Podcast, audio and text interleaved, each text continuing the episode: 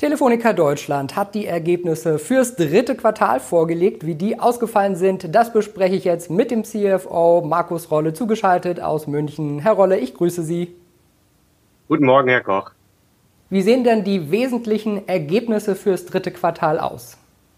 Wir verzeichnen im dritten Quartal eine robuste positive Entwicklung. Wir waren in der Lage, unseren Umsatz im laufenden Quartal auf Basis hochwertiger Tarife um 0,4 Prozent zu steigern.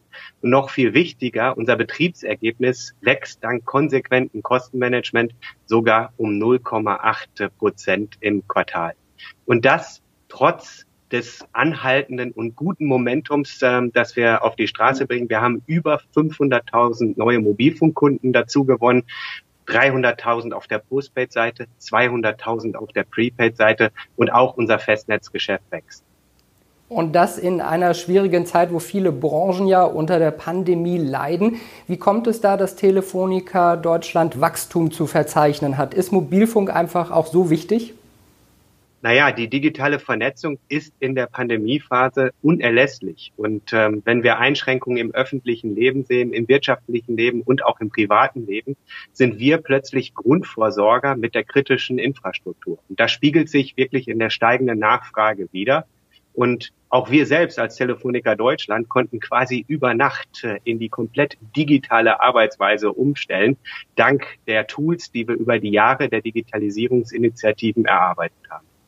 Als dritter Netzanbieter sind Sie jetzt auch in die 5G-Vermarktung mit eingestiegen. Ein Jahr später als äh, viele Konkurrenten. Laufen Sie da hinterher oder ist es jetzt eigentlich erst die richtige Zeit, weil große Anbieter wie Apple zum Beispiel gerade erst mit dem iPhone 12 das erste Telefon mit 5G vorgestellt haben? Sie sagen es, es ist genau das richtige Timing. Ähm, denn jetzt steht wirklich eine breite Auswahl an 5G-fähigen Endgeräten zur Verfügung. Und wir sind immer da, wenn der Massenmarkt einsetzt, äh, so auch äh, im Umfeld vom 5G. Und unser Rückstand ist nicht groß. Wir haben uns auch ambitionierte Ziele vorgenommen. Wir werden 5G bis 2025 flächendeckend ausrollen. Und das wird der schnellste Rollout einer neuen Technologie sein, die wir in der Firmenhistorie jemals gemacht haben. Jetzt äh, sagen einige bestimmt, 5G ist ja schön und gut, aber ich habe noch nicht mal 4G bei mir auf dem Land. Wie, wie sieht's da aus? Da sind wir gerade im Endspurt. Ähm, wir haben dieses Jahr schon über 6000 neue 4G-Elemente in unser Netz äh, hinzugefügt. Damit haben wir auch die Ausbauauflagen erfüllt, den zweiten Meilenstein in Time erfüllt. Und wir sind zuversichtlich, dass wir bis zum Ende des Jahres ähm, die volle Bevölkerungsabdeckung mit 4G hinbekommen. Und das ist auch wichtig, weil 4G wird auch in den nächsten Jahren noch ähm, das Rückgrat äh, für die Digitalisierung Deutschlands sein. Eine sehr, sehr wichtige Technologie, die unsere Kunden im Bezug auf Datennutzung sehr stark nutzen werden. Wenn man auf Ihre Zahlen schaut und auch auf die Ankündigungen der letzten Wochen, sieht man, dass Sie stärker im Festnetzmarkt aktiv werden. Ist das ein wichtiges Geschäft? Na, unsere Kunden erwarten von uns natürlich auch ein Komplettangebot. Äh, sogenannte konvergente Produkte werden immer wichtiger. Und äh, wir als Telco-Anbieter müssen da natürlich auch äh, mitspielen. Wie Sie wissen, haben wir keine eigene Infrastruktur, sondern setzen hier auf Kooperation mit anderen Anbietern. Und äh, es ist eigentlich auch für den Kunden gar nicht mehr so relevant, welche Technologie da im Hintergrund äh, aktiv ist. Es ist viel wichtiger für den Kunden, dass er die Netzerfahrung machen kann, die er gerade in dem Moment zu Hause braucht. Aber Technologie wird auch immer komplexer. Wie kann man den Kunden vielleicht da auch mitnehmen?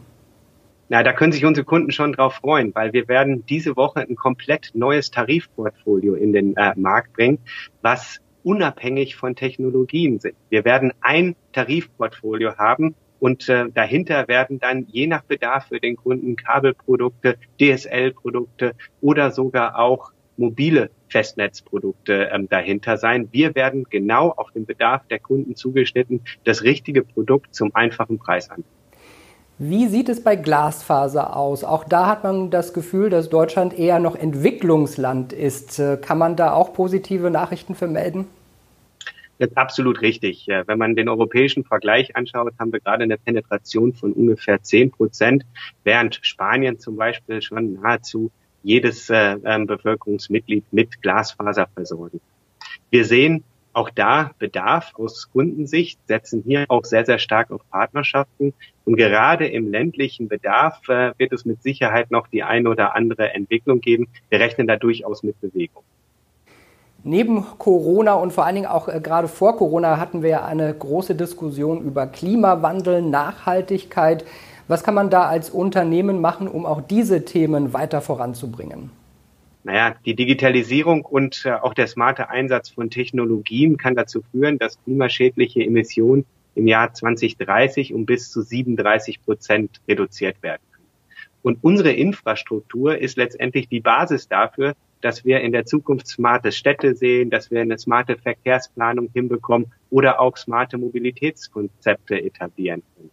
Wir selbst haben uns das Ziel gesetzt, bis 2025 klimaneutral zu sein.